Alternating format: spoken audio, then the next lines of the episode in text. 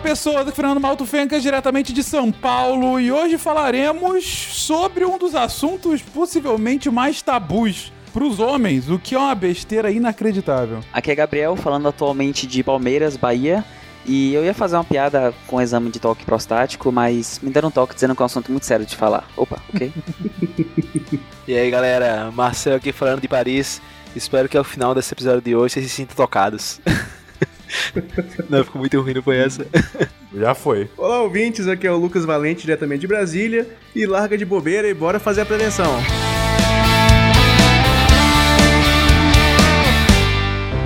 Você está ouvindo Reimagine o Câncer, um podcast com apoio da Norvartes.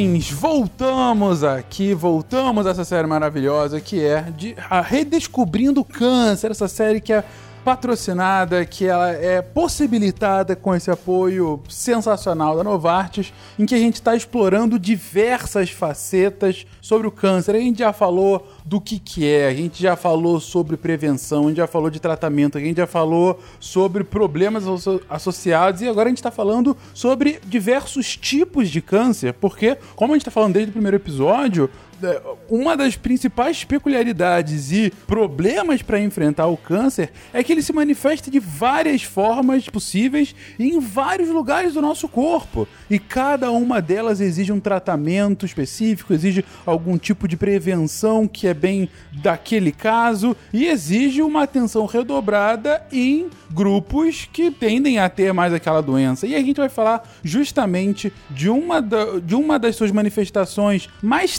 tabus que existem, muito por conta de uma ignorância, muito mais por conta de, ignorância do que qualquer coisa, mas que por causa disso especificamente a gente tem que sempre falar que é o câncer de próstata. Gente, para começar, é bom a gente situar exatamente o que, que é a próstata. Bom, Fencas, é, a gente já falou de câncer de, de mama, vai falar de outros cânceres em outros órgãos, e são sempre órgãos que a gente conhece, né? Então, pulmão, coração, todo mundo sabe apontar de maneira grosseira, pelo menos no corpo, onde é que tá o intestino. A próstata é difícil, não é um órgão que a gente estuda tão a fundo assim no colégio e que não vai para a área de saúde, área de biológicas, quase não vê mais. Então, a próstata é um órgão exclusivo do sexo masculino é, e faz parte do sistema genital masculino. Ele funciona como uma glândula exócrina, então ela produz algum fluido, alguma coisa que vai ser secretada para o corpo. Ela fica embaixo da bexiga, mais ou menos, ela, ela então imagina que da bexiga sai um, um tubinho, que é o, a uretra, que vai dar no pênis para urinar, e ele abraça essa uretra. É um órgão que ele é um órgão do tamanho de uma noz, mais ou menos, em formato de pirâmide invertida. E ele é, ele é responsável por produzir um líquido que compõe o sêmen. A gente, muita gente pode ter a, a, no imaginário que o sêmen são só os espermatozoides, mas na verdade o espermatozoide é a menor das quantidades. Existem outros fluidos que ajudam a, a nutrir os espermatozoides ou para fluidificar. E o, a, a próstata é um desses órgãos que ajuda nessa produção. Ela faz um líquido que tem um caráter alcalino, ele re, ajuda a fluidificar o sêmen e também nutre os espermatozoides. Ela é uma, ela é uma, usualmente, quando não tem alteração, é um órgão bem pequenininho, pesa 30, 40 gramas, assim, quem, urologistas mais, mais, mais velhos, mais experientes, eles conseguem mensurar o tamanho da próstata, o peso da próstata pelo toque retal, então é um, é um órgão realmente bem pequenininho, que você consegue fazer essa, essa mensuração. Ela, como fica embaixo da bexiga, então não precisa. É, todo mundo mentalmente pensando assim: a bexiga é órgão que tá lá bem lá embaixo. Se ela tá mais embaixo da bexiga, então ela tá perto do períneo. Se tá perto do períneo, tá perto do reto. E é por conta que é vizinha ao reto que ela tem essa peculiaridade de ser acessada pela cavidade é, retal e você consegue tocar parte dela com o, o exame. Outra coisa importante dela é que ela sofre regulação pela testosterona que é produzida pelos testículos. Isso vai ser importante lá na frente, quando a gente falar um pouquinho do tratamento do câncer de próstata. Não, tá, tá, tá bem colocado. Então, esse, esse órgão que é bem pequenininho, entre a bexiga e, e o bom e o pênis, né? Enfim, e próximo ao reto, tá bem na parte de baixo do nosso corpo, né? Bem próximo ao reto e que tem essa função de produzir o, a parte do sêmen, né? A parte que dá a viscosidade, que dá, que ajuda na mobilidade, né? E, e na manutenção Uh, dos espermatozoides posteriormente. Tá, tá explicado o porquê de existir, tá explicado a localização. É, o ponto principal aqui pro nosso cast de hoje. Por que ela é um grande problema do ponto de vista de câncer? É um órgão que costuma a ter uma prevalência muito grande de câncer? Então, é, a prevalência do câncer de próstata é muito grande.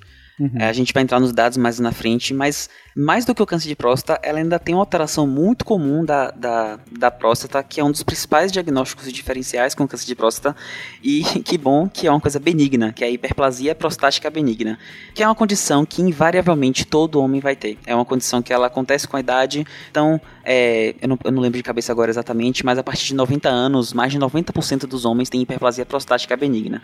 E o nome já Caramba. diz tudo. Hiperplasia, então, aumento das células prostática da próstata benigna. Então é um aumento natural da próstata que acontece com o envelhecimento.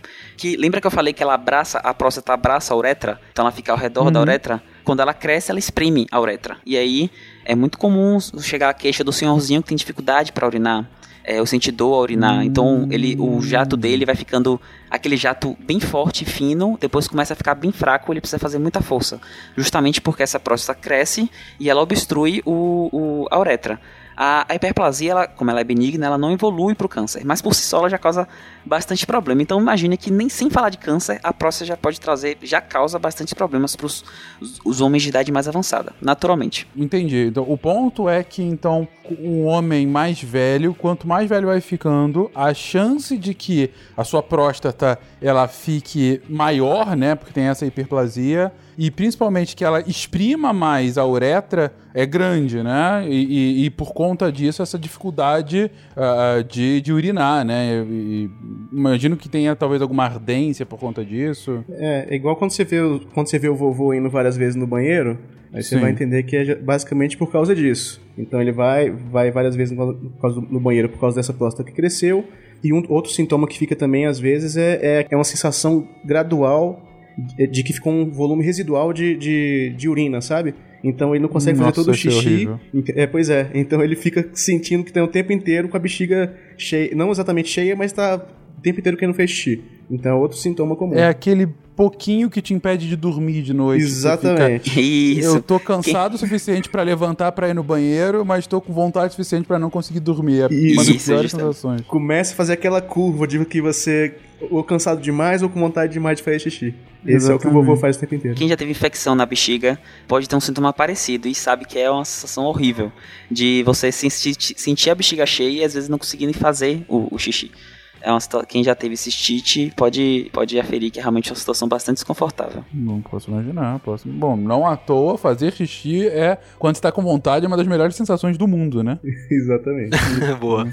Que é justamente o contrário, né? É um alívio.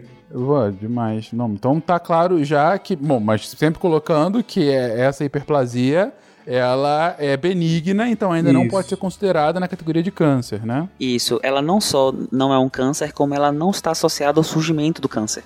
Então, Entendi. assim, pode gerar um medo, né? Porque você tá sua próstata grandona, mas diversos estudos já mostraram que não tem relação direta, entendeu? Entre a hiperplasia prostática e o câncer. Eu botei na, na eu coloquei na pauta justamente pra gente poder discutir isso, porque com certeza se você tem algum familiar acima de 45, de 50 anos, que já passou no neurologista, já ouviu falar, pode ter sido diagnosticado, é bom dar uma tranquilizada. Claro que a, o surgimento da hiperplasia não impede o surgimento do câncer de próstata, Sim. mas ela por si só não é fator de risco. Isso. Os dois, os dois acontecem com o tempo, né? Então, uhum, uhum. em idade avançada, você pode ter tanto a hiperplasia prostática benigna quanto o câncer. Então, em alguns casos, você aconte acontece que, que, que, as pessoas têm os dois. Mas você ter um, você ter a hiperplasia prostática benigna não aumenta a sua chance de ter câncer. Esse, pode existir uma correlação, mas não é uma correlação de causalidade, né? Não, tá claro. E caramba, eu tô vendo aqui uma foto realmente dessa hiperplasia. Fica um troço gigante mesmo, né? Fica. Fica bem maior. E realmente com a uretra minúscula. Dá, dá pra entender por que, que não sai a urina. Uhum. Mas enfim. Bom, beleza. Mas o foco aqui é falar realmente do câncer. Foi bom a gente já ter tirado esse primeiro mito, né? De, de que, que, existiria algum tipo de, de, de, correlação de uma coisa com a outra. Mas ainda assim, câncer é um, uma questão grande para a próstata. E é sobre ele que falaremos aqui hoje. Uh, por quê? Por que é, é, é, tão comum esse tipo de câncer? Ou, ou ele tem uma, uma frequência parecida com outros órgãos e os homens que não fazem uma prevenção grande e aí acaba é, tendo mais problema? Qual é a do câncer do próstata? Bom, Fencas, o câncer de próstata, sempre que a gente falar de câncer de próstata, A gente está falando do adenocarcinoma. A, na terminologia, adeno é tudo que é glândula. Então, a, a, a, a próstata é uma glândula exócrina. Então, adenocarcinoma prostático é o câncer da próstata. Então, assim, ele é o segundo mais comum entre os homens no Brasil e ele só perde para os cânceres de pele não melanoma. Se você for em qualquer tabela do INCA, o câncer de pele não melanoma, é, que são o basocelular e espinocelular, eles não são contabilizados porque eles são muito prevalentes. Então, assim, a gente pode considerar ele como os mais comuns. Tanto homem quanto mulher, eles sempre colocam, exceto o câncer de, câncer de pele não melanoma. Então, o segundo mais comum entre os homens entre os homens no Brasil é muito prevalente, muito prevalente mesmo. E o que mexe aqui um pouquinho nos fatores de risco é que a gente sempre vê nos outros cânceres muitas coisas hormonais. É, assim, a gente tem uma ideia muito de que o câncer surge por conta de fatores de risco. Já o câncer de próstata, ele está muito ligado com a idade. Assim, dentre os cânceres, a idade no, no câncer de próstata é que tem maior impacto. Então, assim, após os 50 anos, as chances vão aumentando gradativamente de ter o câncer de próstata. É, a gente vai falar um pouco mais na frente sobre considerações de triagem e expectativa de vida, etc, etc. Mas ele está muito ligado com a idade. Além disso, outro fator que chama bastante atenção é a história familiar de câncer antes dos 60 anos. E aí repare que é antes dos 60 anos. Normalmente os outros, no câncer de mama, por exemplo, a gente chama atenção quando o câncer de mama acontece antes dos 30. Então você vê que é um câncer que acontece tanto na, na, na idade mais avançada, que qualquer alteração abaixo de 60 já é considerado precoce excesso de gordura corporal. Então, todos, na verdade, é, basicamente o eixo hormonal, sexual, reprodutivo, tanto masculino quanto feminino, eles são muito alterados pelo excesso de gordura corporal. As, os hormônios, eles são esteroidais, eles interagem com a gordura, isso tem uma alteração de eixo hormonal. Então, pode ter alteração, tanto no câncer de próstata como no câncer de mama. E, como todos os outros cânceres, são produtos químicos. Então, produtos que são é, agressivos ao corpo, lesivos, como arsênio ou então aminas aromáticas, também estão associados com os fatores de risco. Esses são os mais importantes que a gente tem. Tem também, a gente também tem, com relação à etnia, que se você for branco, você tem 70% de chance a mais de evoluir um câncer de, de, de, de, de próstata do que um índio. E se você é negro, você tem 70% de chance a mais do que um branco. Então também tem essa relação de etnia também que é muito importante. Uhum, beleza. Então, maioridade vai aumentando exponencialmente, principalmente após os 50 anos. Histórico familiar também é, é algo que deve ser levado em conta. Excesso de gordura corporal uh, e alguns produtos químicos. E você citou agora et, é, é, etnia, que também pode influenciar, né, Lucas? Isso. Tem uma coisa que chama atenção nisso que é, a população negra, por ser, de, de forma geral, uma população que tem menos acesso à saúde, também é uma, é uma população que sofre muito por isso, né?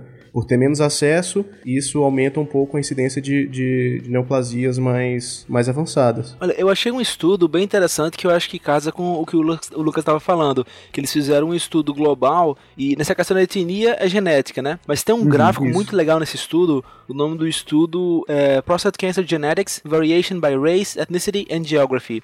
E eles têm uma figura que é logo a primeira, que é bem legal, porque ela mostra por etnia a incidência e a mortalidade. E aí tem um negócio, assim, absurdo, porque você vê que para o Northern America, por exemplo, por exemplo, a incidência é bem alta, mas a mortalidade é bem baixinha.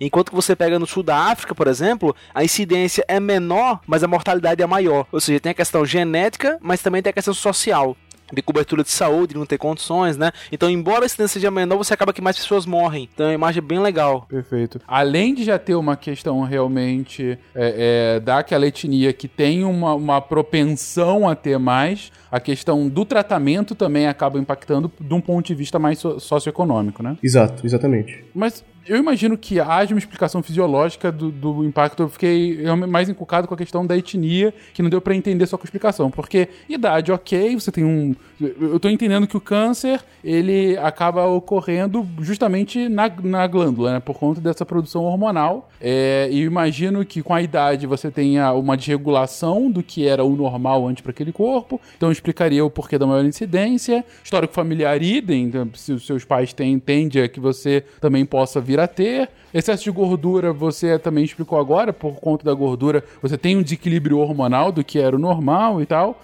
E, e exposição a produto químico, a gente explicou em outros episódios também que eles tendem a interagir com algumas partes do corpo em específico, isso pode vir a ocasionar câncer dependendo do produto químico, enfim, não preciso entrar no mérito agora. Agora, especificamente a questão da etnia. Por que, que a, é, é, a população negra tende a ter mais um câncer de próstata do que, sei lá, os caucasianos, do que os orientais? Então, é, o Fencas, o, a etnia, é, na verdade, o fenótipo é só uma o fenótipo, a etnia negra está só representando uma alteração genética. Isso é muito comum em, outras, em outros sistemas. Então, vou dar um exemplo falando de nefrologia. Na nefrologia, por exemplo, quando a gente faz a, o cálculo da taxa de filtração dos rins, a gente faz um ajuste no cálculo quando a, o paciente é negro. Isso porque é, não é necessariamente a cor da pele, mas é porque é, provavelmente aquele, aquele, aquela cor da pele vem associada com outras alterações genotípicas de uma origem específica étnica que estão associadas com, no caso do rim, uma pior perfusão glomerular. Ou então, por exemplo, pacientes é, negros têm mais hipertensão, porque tem uma alteração na musculatura do vaso que ela é mais rígida. Então, ela tende a ser com a pressão mais alta do que a população branca. E aí a gente fala diretamente, ah, porque a população negra, porque a população branca, porque a gente não consegue fazer a triagem genética de todo mundo. Então, é um jeito que a gente consegue triar grandes populações de maneira rápida, é, eficaz na medida do possível, mas é por causa disso. Quem sabe no, no futuro, que o Marcel sempre fala da, da, do estudo genético mais barato, a gente consiga ser específico. Não, para você a chance é maior, para outra pessoa a chance é menor. Que a gente consegue ver exatamente o, o genótipo de cada um. Esse ponto do, do, Gabriel é bem interessante, porque a gente fala muito isso. Ah, negros, brancos, negros assim, brancos e tal. Mas na verdade, é como ele falou, a cor da pele é só para facilitar, porque na verdade o que a gente tá falando é de etnia. Podem ter pessoas que são negras, mas têm a pele branca e vice-versa. Inclusive tem um estudo que foi feito no Brasil que eles, eles não chegaram, eles não sequestraram, fizeram um painel de 5 mil brasileiros de várias regiões e se eu não me engano dos 5 mil, é, e eles faziam o que? Eles tinham marcadores étnicos, né? E desses 5 mil indivíduos, se eu não me engano, eles encontraram um que tinha, acho que quase todos, ou todos os marcadores eram de negro. No caso, ele fala que é africano, na verdade, não é o termo mais correto, se eu não me engano. E o cara era de pele branca. E tinha o contrário também. Um cara que era praticamente todo europeu, só que tinha pele negra. Claro que isso é muito raro, como você diz, de 5 mil tinha dois assim. Por isso que geralmente se fala é, negro e, e fala assim em relação à pele, mas na verdade a pele é uma das várias coisas que tem atrelado a isso. Então não é porque você tem a pele escura que você vai ter, é, por exemplo, se eu não me engano, doenças cardíacas são mais comuns em negros, né? Uhum, são mais então, não comuns. É que você tem, não é que você tem pele negra que você vai ter isso aí, porque não é a pele. Só que a pele está geralmente associada com essas outras coisas que vão é aumentar a incidência da doença cardíaca, né?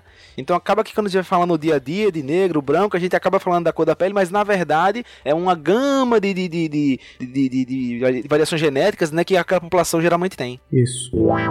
Reimagine o câncer. E eu comentei aqui justamente para perguntar essa questão da população negra como é, com maior ou menor propensão. E a primeira coisa que eu falei foi: ah, imagino que por ser numa glândula tem a ver com hormônios. Tem essa relação, então, né? Tem sim.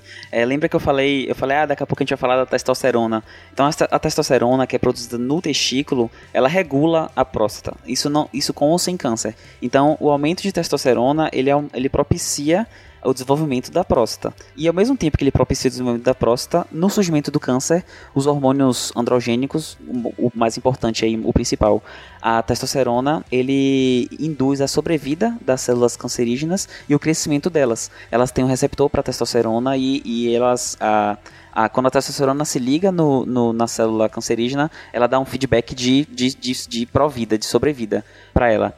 E aí, já adiantando um pouquinho na pauta, é por isso que um dos tratamentos é, adjuvantes, ou então adicionais que a gente faz em alguns tipos de câncer de próstata é a arquectomia, que é a retirada do testículo, porque a retirada do testículo reduz a quantidade de testosterona e, por consequência, é, de, a, acaba atrasando o crescimento do, do, tumor. Mesmo sendo um órgão tão pequenininho, tamanho de uma noz, você falou, né? É, tem algum tipo de, de, de local onde ele tem maior incidência, ou é sempre no mesmo lugar? Ou não? Varia? Isso, de alguma forma, é, é, afeta esse desenrolar do, do câncer crescendo? Então, é, afeta. E, assim, a, a, às vezes a gente fica... Parece uma comemoração, mas a gente fica feliz não é porque tem câncer, mas é porque na maioria das vezes, 70% dos casos, ele aparece na zona periférica, mais para fora da glândula e no posterior da glândula. Então, se a gente botar a pessoa de frente, né, o posterior é o que está para trás nas costas.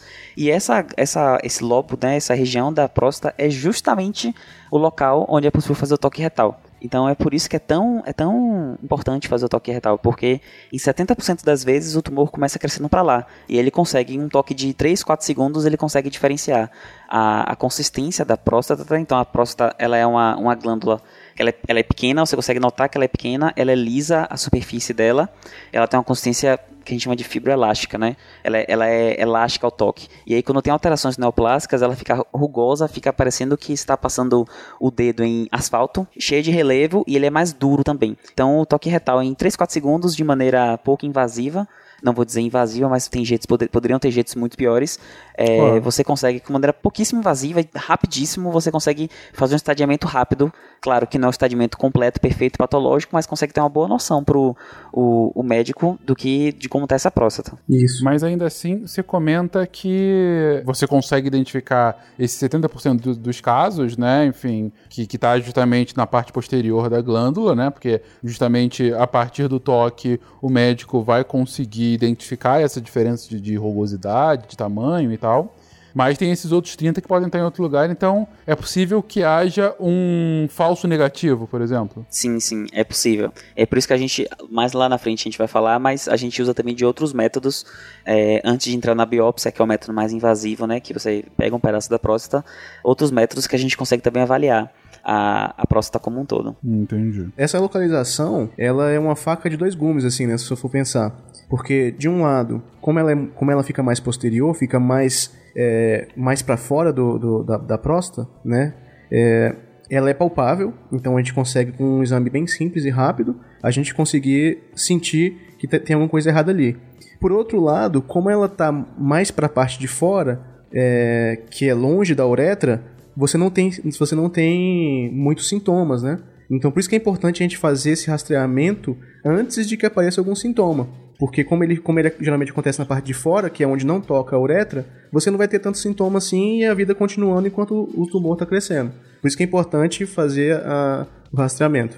E é uma boa pergunta aí, Lucas. Quais são os sintomas de que tem, quem tem câncer de próstata, gente? Então, o, o, o tumor de próstata que, que, que invadiria a, a, a uretra, né? Seria, uhum. seriam mesmos sintomas praticamente de uma hiperplasia prostática benigna, né? Seria aqueles de, de estrangúria que a gente fala, né? Que tá, parece que está estrangulando a, a uretra, retenção urinária. Aí, dependendo se, se invade, você pode ter, você pode ter presença de sangue é, na urina, presença de sangue no sêmen. Então, essas coisas poderiam aparecer no, naqueles que têm o, o tumor na parte central, que seria ali perto da uretra. Mas quem tem na parte mais periférica, não. Só para eu entender, é, o sangue, por exemplo, aparece no caso do câncer, mas não da hiperplasia. Geralmente não, mas pode acontecer sim também. Ah, pode acontecer. Isso. É. O sangue da hiperplasia ela tá muito mais também associada com às vezes o esforço. Ah, então, o esforço isso. miccional de fazer muito esforço pode surgir o sangue. O, o sangue da, do câncer geralmente é porque a, a célula tumoral ela não respeita limite e ela acaba invadindo mesmo o, a luz. Exatamente, perfeito. Exatamente. Entendi, entendi. Tem alguns outros sintomas, além da questão do, do da, de urinar? E tem algum tipo de dor ou coisa assim? Ó, como, como invasão local, como a próstata é um órgão muito pequeno, uhum. para você sentir alguma coisa local, ela tem que estar tá muito grande, muito grande mesmo. E aí, e geralmente isso já vai dar os, os, as alterações urinárias. Então, a gente fala que basicamente os sintomas da, da, do câncer de próstata, quando, quando aparecem, são as alterações urinárias. E aí, quando ela, o, o câncer avança e eventualmente acaba metastatizando, ele acaba tendo os sintomas de uma, uma síndrome paraneoplásica, que é quando você tem um câncer mais disseminado no corpo, e de dos locais onde ocorre metástase. Então, é muito comum metástase para pulmão. Então, a pessoa pode ter queixas pulmonares por conta da metástase mas é muito localizado.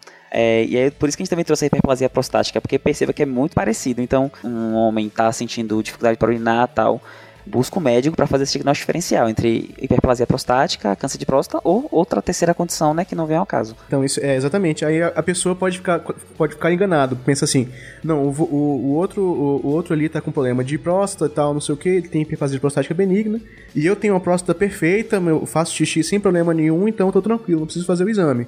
Então isso é um engano, não é? Como ele fica mais, mais na parte de fora da próstata, geralmente, 70% das vezes, então você tem que fazer, tem que fazer o rastreamento de qualquer jeito, entendeu? Isso é por isso que é uma faca de dois gumes que eu disse. Uhum, perfeito. Bom, vocês já comentaram agora sobre a posição, então, de onde vem esse, esse tumor, é, mas mesmo o tumor, ele tem algum outro tipo de, de, diferenciação entre si? É sempre a mesma coisa? Ou não? Ele se apresenta de várias formas? Porque já deu para ver que mesmo um órgão tão pequenininho, ele dá trabalho, hein? É, pois é. Então, a, a, todo câncer que a gente sempre fala, todo cast vocês vão ver, a gente sempre fala do sistema TNM, que é T de tumor, então é o tumor mesmo, o tamanho dele, a invasão dele local. O N é de nódulo, que é de linfonodo, então quantos linfonodos ele está atingindo, o M de metástase. Uhum. Mas para o câncer de próstata, tem uma classificação chamada score de Gleason, que vem do, do médico, dono de Gleason, que é dos Estados Unidos. Ele propôs essa classificação. Então vou fazer uma historinha aqui do, do paciente, ele busca o médico urologista, é, o médico coloproctologista, com queixa de atrações urinárias, dificuldade para urinar, sensação de bexiga cheia.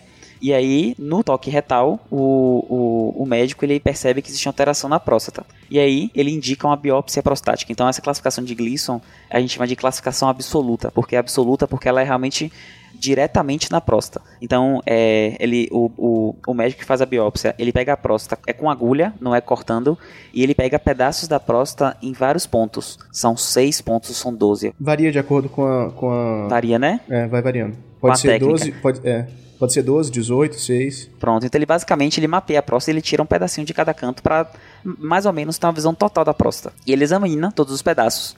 E aí, quando ele estava examinando, estudando isso, isso há, há, muito tempo, a década de 70 mais ou menos, ele foi percebendo que existem é, diferentes níveis celulares da, da, da histológico da próstata. Então ele pegava o, o pedacinho da próstata, colocava no. É, fazia todo o processo de fixação, colocava corante e quando olhava no microscópio, ele tinha diferentes níveis de evolução. Tem a próstata normal, tinha a próstata mais, mais com diferenças mais graves. E ele classificou de 1 a 5. E é o score de Gleason, porque é o nome dele, e vai de 1 a 5. E aí ele pegou esse score e ele simplesmente ele somava os dois scores mais prevalentes daquela amostra. Então, por exemplo, ele pegou um tecido histológico e ele viu que o mais, o, o, o, a classificação que mais prevalece lá é o de score 4. E a segunda mais prevalente é o score 3, porque a próstata não, ela não é totalmente do mesmo, do mesmo jeito. E aí com isso ele fazia um score de 4 mais 3 e dava pontuação de 7. E aí esse Gleason 7, ele foi percebendo que essa pontuação, ela tinha um ótimo valor, e ela foi validada posteriormente, ela tinha um ótimo valor para estadiamento da doença e valor de prognóstico. Então, a gente. E, e, por que assusta? Por que justamente assusta? Porque, apesar de ele ter criado a classificação, ele basicamente não achou nenhum tipo de próstata classificação 1, Gleason 1. Hum. Então, os, é, quem já viu, quem tem familiares, ou então a própria pessoa que está ouvindo já fez uma biópsia de próstata e recebeu um resultado Gleason 5, pode ter ficado assustado, porque olhou assim, meu Deus, se vai de 1 a 10, eu tô no 5, eu tô na metade, então já tô no caminho mais para lá que para cá. Hum. Mas na verdade não. O Gleason 5 é porque é a soma de 3 mais 2. E a classificação 3 mais 2 é justamente a próstata considerada normal. então, o Gleason 5 é, uma, é, uma, é um valor de excelente prognóstico. Você basicamente acompanha esse paciente é, de maneira rotineira e você não precisa fazer nenhuma coisa a mais. Aí a partir do 6, ainda a, a, a partir do 6 tem um diagnóstico de câncer de próstata, mesmo assim você tem uma conduta, a gente vai falar um pouco mais na frente. A minha vida nesse podcast é falar um pouquinho mais na frente, mas é porque em próstata realmente tem toda uma condição sobre a, é, rastreio do câncer. E a partir do Gleason 7, você tem é, os, os cânceres mais avançados. 7, 8, você tem já estados histológicos é, da próstata muito mais avançados. E aí esse método é muito bom. O, o, ruim dele, apesar de ele ser um método absoluto, o ruim dele é que você é necessário fazer um exame invasível, que é a biópsia é, a biópsia por agulha. Então você tem risco de sangramento, tem risco de complicação, como todo procedimento na medicina.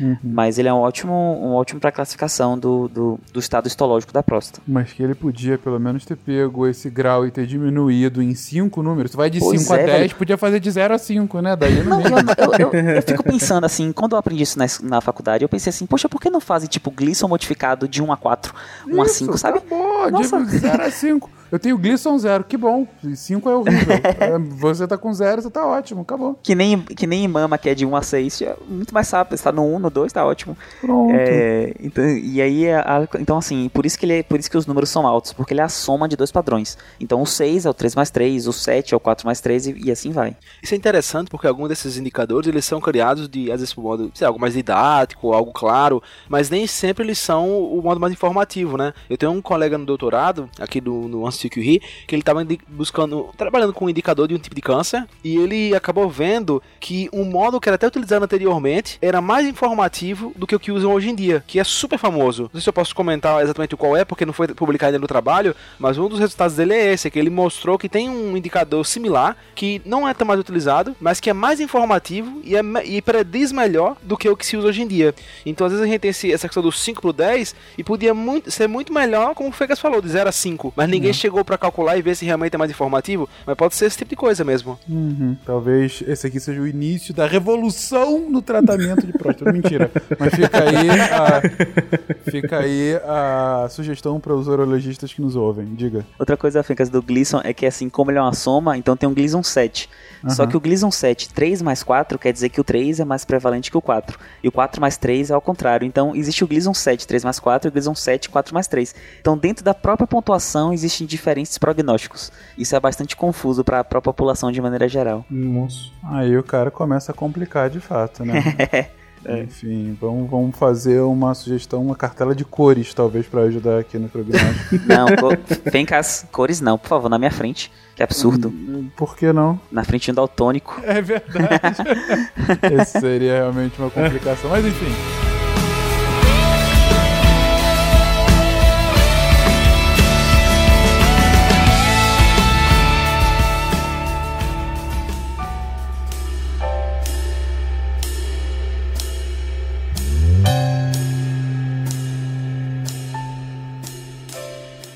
Bom, você comentou justamente sobre a biópsia para tentar identificar é, o, estado né, da, da sua próstata, para saber se ela está saudável ou se ela tem algum tipo de câncer já e qual seria o tipo, qual seria realmente localização e tal. Então, a biópsia, imagino que seja uma das formas do diagnóstico e, e aquele aquele diagnóstico 100% acurado, né? Digo, se você faz a biópsia, ela é extremamente invasiva, mas com a vantagem de que aí você não tem aquele falso positivo que a gente comentou do, do toque retal, né? Uhum, É exatamente o que você falou. A biópsia ele é um, um score é, com uma acurácia muito melhor, mas você precisa ir furando as pessoas. Isso, Aí imagina isso também agora no sistema público de saúde que fica praticamente inviável, né? com que certeza. você vai- você vai fazer o procedimento, aí tem que ter, enfim, toda uma, toda uma questão.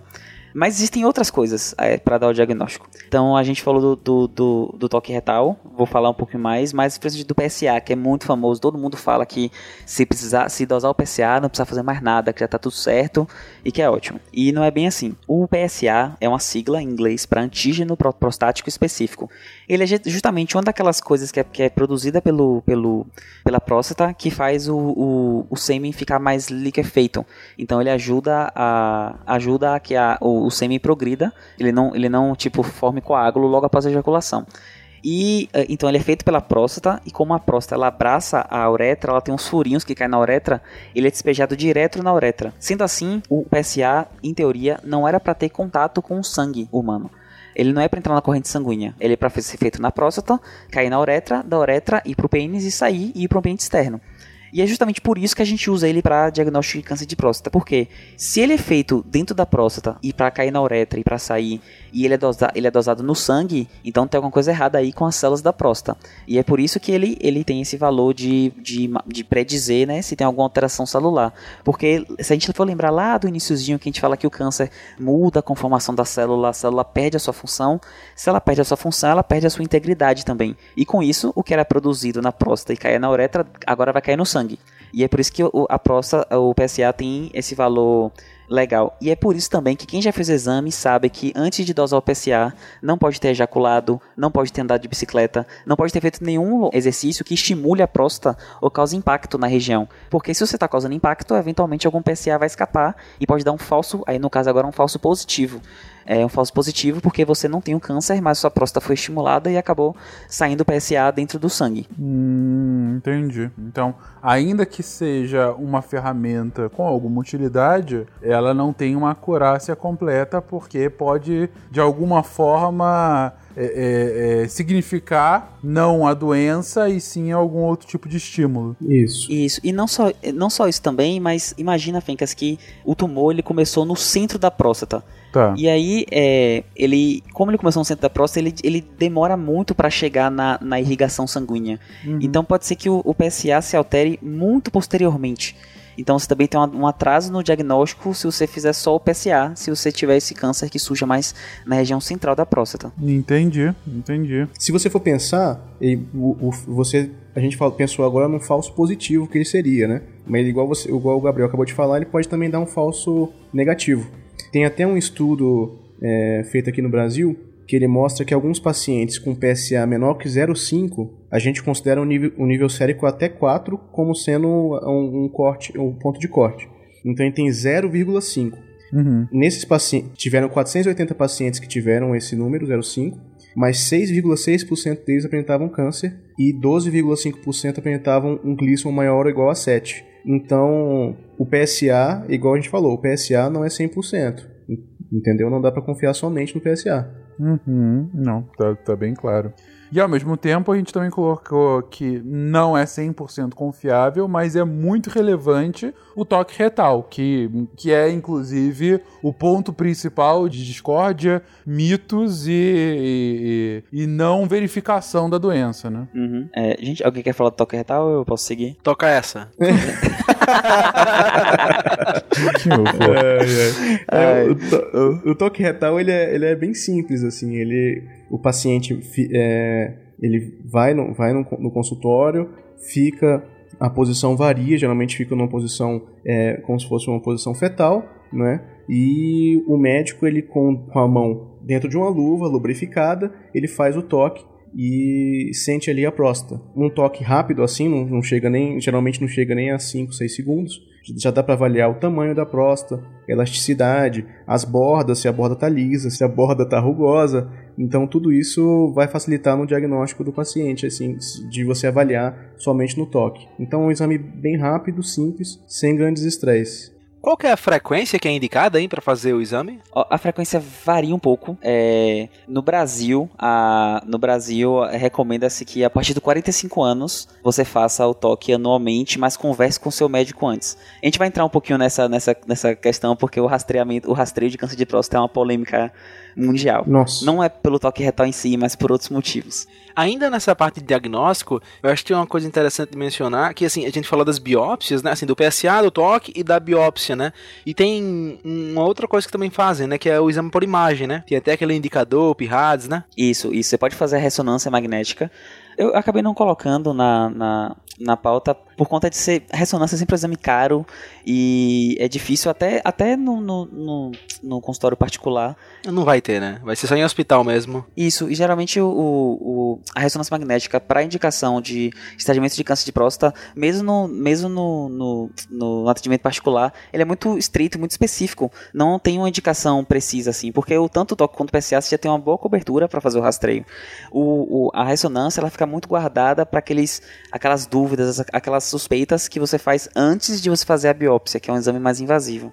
Mas eu acho que é interessante falar só um detalhe, tem o PIRAS, que é esse indicador, né, que ele vai de 1 a 5, e aí é pouco provar, muito baixa, possibilidade de ser câncer, né, baixa, intermediária, alta e muito alta. Isso. E aí tem, tem, tem gente que às vezes fala, pô, eu vi aqui, eu tinha um nódulo e tá com alta ou muito alta. Calma, não, não pode não ser câncer ainda, porque como o Gabriel falou, né, uma ressonância magnética é um exame por imagem, não tem textura, não tem rugosidade, não tem rigidez, é, é um exame muito bom, que a ressonância magnética é um exame de alta qualidade, mas ele vai levar o médico a decidir que, vamos lá, se está muito provável, bora fazer uma biópsia. Ninguém vai decidir se você tem câncer ou não com base apenas em imagem. Assim como também não vai apenas em toque ou apenas em PSA, né?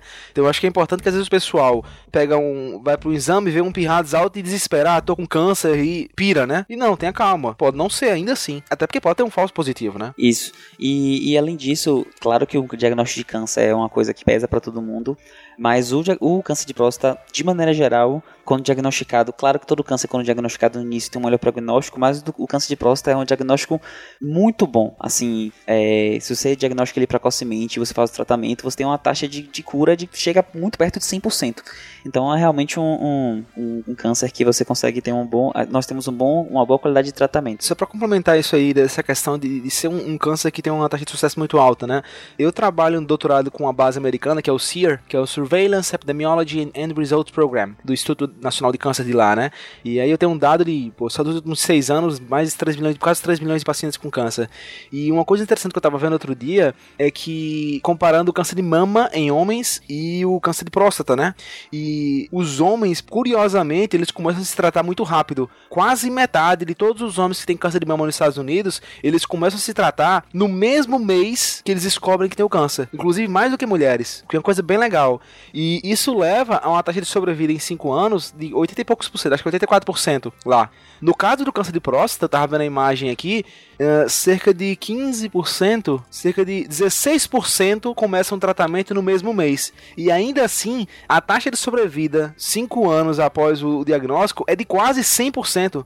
É tão absurdo que a chance de você estar vivo 5 anos após você ter sido diagnosticado com câncer de próstata é a mesma do que uma pessoa que não foi diagnosticada com câncer de próstata, nas mesmas condições que você, né, idade e tudo mais.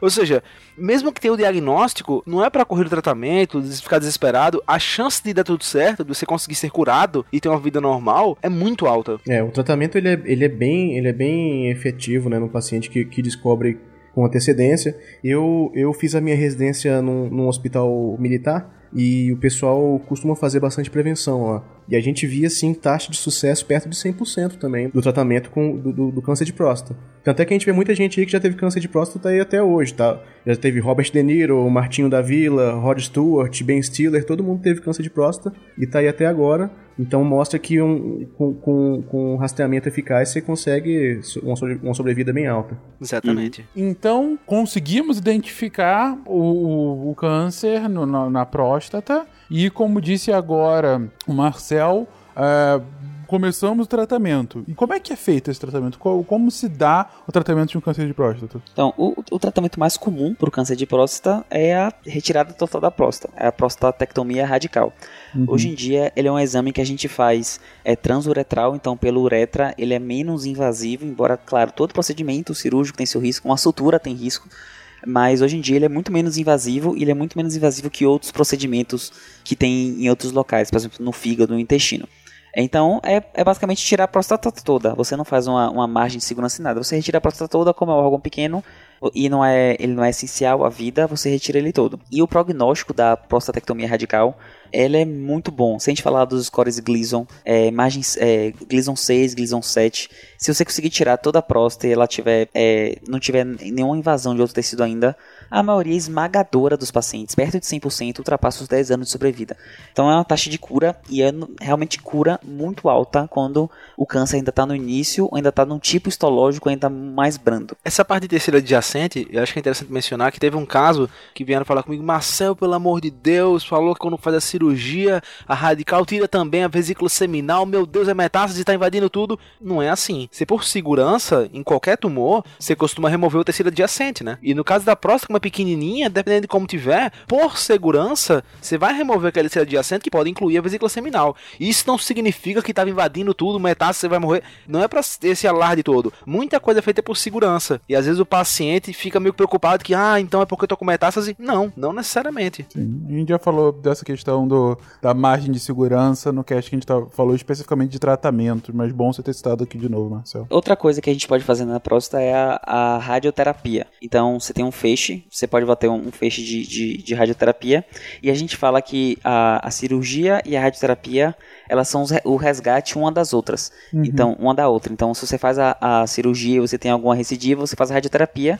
Se você faz a radioterapia tem alguma recidiva, você faz a cirurgia. Então, uma é o resgate da outra e as duas são muito boas para o, tra o, tratamento e a, a, a cura, ou pelo menos a paliação do câncer. Uhum. É, e outra coisa, é, outra coisa que pode ser feito no, no câncer, que eu adiantei, que eu falei um pouquinho antes, é a retirada dos testículos, que é a orquectomia, que você faz um, um um, você pode tanto retirar quanto você pode usar é, agonistas sintéticos do hormônio liberador do hormônio luteinizante, que é um hormônio hipotalâmico, que você consegue é, inibir a produção de testosterona e esse paciente tem uma, uma, um avanço mais brando da, da, da doença. Esse, esse tratamento, ele normalmente ele é usado geralmente para casos que já tem metástase, ou então casos muito avançados, pacientes mais idosos, que você quer uma cirurgia paliativa, mais para dar uma sobrevida, dar um conforto para esse paciente é, por conta disso. Ele não é assim feito de primeira. Então você está com câncer, tira próstata e o testículo. Não é assim. Tira, tira a próstata, reavalia, fica medindo o PSA. Então o PSA ele é um, um,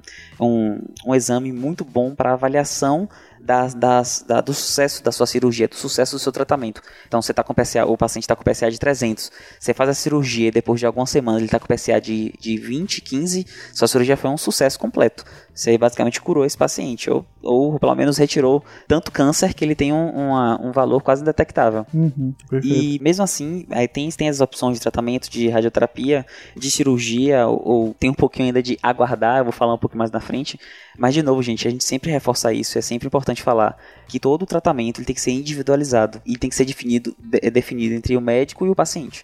Então, não adianta o médico falar, você vai fazer isso, e também não adianta o paciente querer que saia tirando tudo, porque, entendeu? Então, é uma, uma conversa, um diálogo que você consegue chegar nos riscos e benefícios de cada tratamento. Perfeito. Então, só para resumir, o tratamento, a maior parte dos casos vai ser realmente a retirada da próstata, dado que não é um órgão essencial para a vida, né? Digo, ela ajuda, mas não é essencial. Em alguns casos também a radioterapia pode ser utilizado. É, em casos em que o câncer está mais avançado, casos de metástase, além da, da próstata também tirar testículos, mas em todos os casos sempre discutir isso com o seu médico, com o seu urologista, é, para saber, não só com o urologista, né, também com o oncologista para saber a melhor forma de lidar com aquela situação. Reimagine o câncer. Gabriel, você comentou aqui que uma da, um dos tratamentos é aguardar, mas como assim aguardar? Então, Fencas, a gente até é, comentou, o Marcel trouxe uns dados dos Estados Unidos de que o câncer de próstata, ele é realmente, ele, ele é, ele trouxe né, que mesmo não tratando no primeiro mês, ele tem um bom prognóstico e, e em, em teoria daria para guardar, porque ele tem uma evolução muito mais lentificada. Eu vou deixar um link aí no post, que é um link da, da John Hopkins, que é um, uma instituição renomada dos Estados Unidos de medicina, que se eu não me engano foi de onde o Dr. Gleason saiu. E ele é uma tabela muito legal. É, se vocês abrirem aí, quem tiver acesso e puder abrir no, no quem estiver ouvindo, é uma, ele, é um, ele é uma tabela que você coloca o PSA do paciente, o score de Gleason, que é a score da biópsia, e o estágio clínico, que é o TNM. Então, é, se ele se o tumor está tá localizado, se ele já tem alguma invasão. E com esses dados você consegue dar uma porcentagem de chance desse, desse tumor estar tá confinado na próstata, ter alguma tem algum acometimento de linfonodo, de vesícula seminal, de linfonodo, de metástase, e com isso é, ter uma noção de, de, de, de, que nível de gravidade é seu câncer. É uma, é, uma, é, uma, é uma tabela, é uma tabela bem legal, uma ferramenta bem legal de autoconhecimento do seu diagnóstico. Então, é, às vezes até assusta, né? A pessoa foi diagnosticada câncer de próstata, mas ela vem aqui e coloca seus, os seus valores de tudo, e com isso ela pode ter uma certa noção. Então, eu, eu, eu simulei aqui um, um, um padrão bem comum, que é um PSA entre 4 e 6, então um PSA alterado, o score de Gleason 6, e um tumor que ele está começando a sair da próstata. E aí, quando eu apertei de achar resultados, ele me mostrou que 90% dos casos a chance de estar tá confinado, de o tumor estar tá confinado no órgão, o que é ótimo, porque se está confinado no órgão, você tira o órgão, você trata. 9% de chance tem chance de ter uma extensão extraprostática, então ele está saindo da próstata, mas ele não alcançou nenhum tipo de, de, de órgão ainda. 9%, eles também têm um ótimo prognóstico. E 1% dos casos tem acometimento da vesícula seminal, que é um órgão que fica acima da próstata que é um, é um quadro mais grave, mas que ainda tem um, um, um prognóstico bom, então você consegue ter uma sobrevida muito boa. Então, isso é só para trazer uma ideia geral de como o câncer de próstata pode ser, pode ter uma evolução benigna. Então, para quem foi diagnosticado, tem um parente diagnosticado, fique tranquilo, converse com seu médico, entenda o estadiamento e veja que, que as chances de cura, então as chances que a sobrevida sobrevida, que a vida seja muito. A, a, expectativa de vida seja tão próxima quanto uma pessoa que não tenha câncer, ela é muito boa. Então não precisam ficar preocupados, discutam, levem esse link pro seu, pro seu médico, discuta com eles, discuta com ele, que realmente vai ser uma coisa muito boa, assim, pra você entender sua doença e tranquilizar um pouco, né? Se for o caso. Não, perfeito, cara. Não, realmente fica claro. É legal ter esse tipo de informação que você pode consultar para você entender os nomes e siglas e coisas e, e, e, réguas bizarras que você tem aqui. Bizarra para um leigo, né? Que não tá. Uhum. O que, que, é isso de Glisson? E por que, que eu tenho um Glisson 6? Que coisa horrorosa é essa? É, então eu já fica, fica mais claro para um leigo entender é isso. Legal, inclusive, que realmente mostra as porcentagens aqui, então você pode tranquilizar, ou você pode ter uma preocupação é, é, proporcional ao que está acontecendo e não alguma coisa é, é absolutamente muito maior ou, ou o suficiente para você ir ao médico de fato e ver o que está acontecendo. Agora, o ponto principal, acho que desse, de todos os casts que a gente está fazendo aqui, todos os casts de saúde que a gente faz é consulte o seu médico. Se existe um médico, é porque é um cara que estudou anos para chegar num ponto e entender a sua situação, entender o que, que você está passando, entender a melhor forma de identificar se você tem um problema, caso você tenha um problema, de identificar a melhor forma de tratar esse problema. E, gente, gente, assim, a internet é uma maravilha, mas ela tem seus custos, já diria Ciro Gomes. Então, não se consulte com o doutor Google. Se você está com algum problema, vai num urologista, vai num oncologista se já está numa situação realmente que já identificou que é um câncer. Mas se, se você está realmente com algum tipo de preocupação, consulta quem sabe. Não fica tateando e, pelo amor de Deus, não fica com um medo irracional de fazer um exame simples. Um exame que é extremamente acurado, como a gente viu aqui, um exame que pode te dar uma informação que você não tem, que, cara, vai durar alguns segundos e, sério, na boa, é, a gente tá aqui uma equipe só de homem pra esse cast e tudo mais, você não vai ficar menos homem porque você fez um, um, um exame de toque retal. Se você tem essa mentalidade, o problema que você tem não é de câncer. Vamos combinar com relação a isso. Então, faça os seus exames, é, faz os exames sempre que indicado e regularmente, enfim, e trate da melhor forma possível sempre o acompanhamento médico. Acho que é, essa é a mensagem desse cast de todos os outros dessa série que a gente está fazendo sobre câncer. Fencas, eu concordo contigo, acho que esse ponto que você colocou é importantíssimo. E assim, eu falo até com propriedade de causa, porque na minha família tiveram vários casos de câncer e eu tenho parentes que tiveram o tratamento prejudicado porque ficaram apavorados. Então, uma das coisas que eu mais faço é, em relação à divulgação científica quando o tema é câncer é tentar fazer as pessoas verem que não é esse bicho de sete cabeças. Caramba, uhum. eu acho que uma das coisas que mais contribui para o sucesso do tratamento é você enfrentar de frente. E é como tu falou, não vai procurar em Google. Tipo, eu tenho pessoas próximas que a primeira coisa que fazem é ir pro Google. Aí fala, ah, eu vi aqui, isso aqui é metástase. Caramba, gente. que você tá, que tá, tá vendo o futuro aí, você lê um negócio, viu um exame, o médico não sabe, porque nem fez biópsia ainda, por exemplo, digamos uma situação que aconteceu, e já acha que teve metástase porque no exame de imagem, não sei o que. Então, não deixa essas coisas de, de Google, de, de, de não deixa isso lhe deixar lhe surpreender, deixa assustado.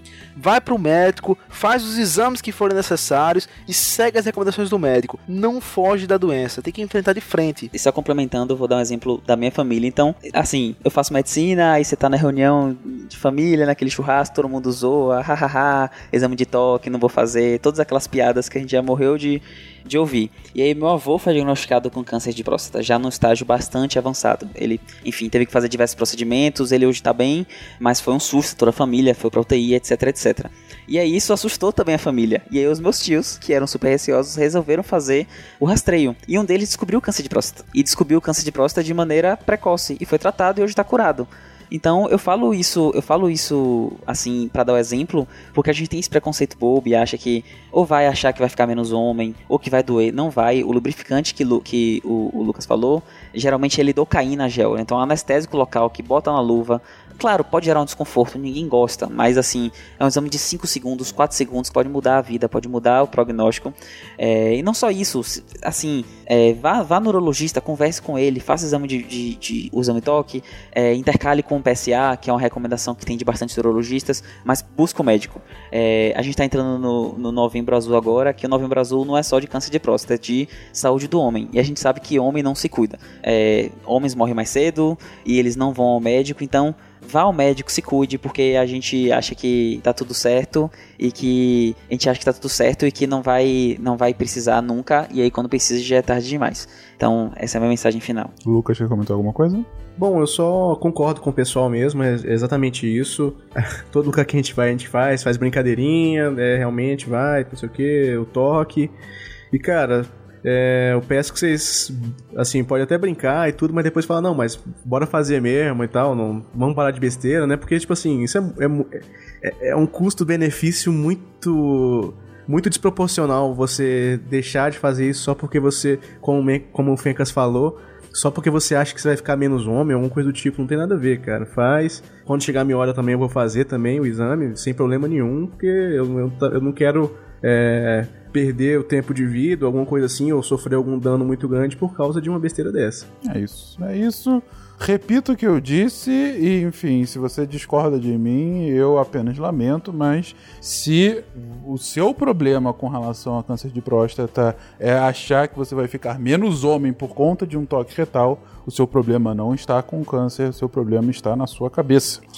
E com isso finalizamos o episódio de hoje. Espero que vocês tenham curtido mais um episódio aqui e agradeço imensamente a Novartis por estar possibilitando essa série maravilhosa, essa série super importante, relevante. A gente está recebendo uns feedbacks muito bacanas de um pessoal uh, que inclusive tem conhecido o programa, tem conhecido o SciCast por conta dessa série da Novartis, pessoas que estão que indo pela, na internet buscar algum apoio, pelo menos estão vindo em divulgação científica é, em que a gente está falando isso, mas mesmo vocês ouçam a gente, saibam mais, mas vá procurar o seu médico. Não fique somente com informações virtuais, vá falar com especialistas, né? Ainda que a gente tenha especialistas aqui, um especialista que esteja contigo vai dar um tratamento muito melhor do que qualquer um aqui pode dar. É isso, gente. Um beijo para vocês e até mês que vem com a Novartis. E até amanhã com o próximo episódio do SciCast. Beijo pra vocês. Tchau, gente. Valeu, pessoal. Tchau.